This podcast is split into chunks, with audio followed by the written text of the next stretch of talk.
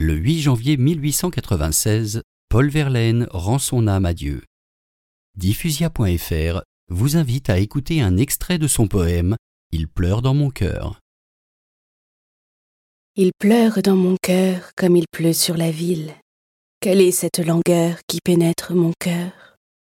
Ô bruit doux de la pluie par terre et sur les toits, pour un cœur qui s'ennuie, ô le chant de la pluie. Il pleure sans raison dans ce cœur qui s'écœure. Quoi? Nulle trahison? Ce deuil est sans raison.